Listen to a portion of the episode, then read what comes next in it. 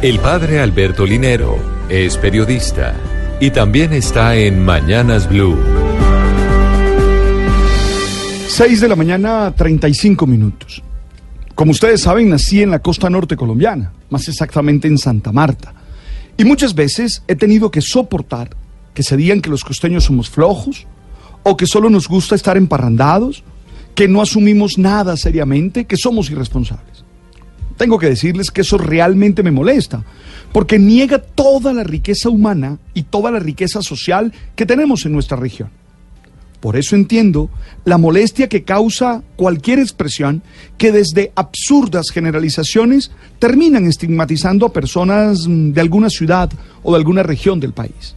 Ayer, a uno de los candidatos o precandidatos a la alcaldía de Bogotá por el uribismo, se le preguntó definición de los otros candidatos y cuando se le preguntó por el Antonio Navarro, dijo, lo definió como pastuso. Dijo, es pastuso, con cierta sorna.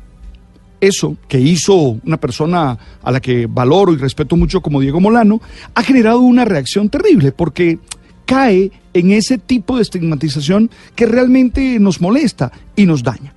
La verdad, he tenido muchos amigos de Pasto, he ido muchas veces a Pastos y he trabajado con hermanos pastuzos, gente inteligente, trabajadora, fraterna, llena de muchas cualidades. Por eso es claro que no son personas que no entienden la vida. Es claro que esa estigmatización está equivocada. Por eso, insisto, hay que tener cuidado al decir estas cosas, hay que tener mucho cuidado al generalizar, porque no solo no se dice la verdad, sino que además se ofende y se daña a personas que merecen nuestro respeto.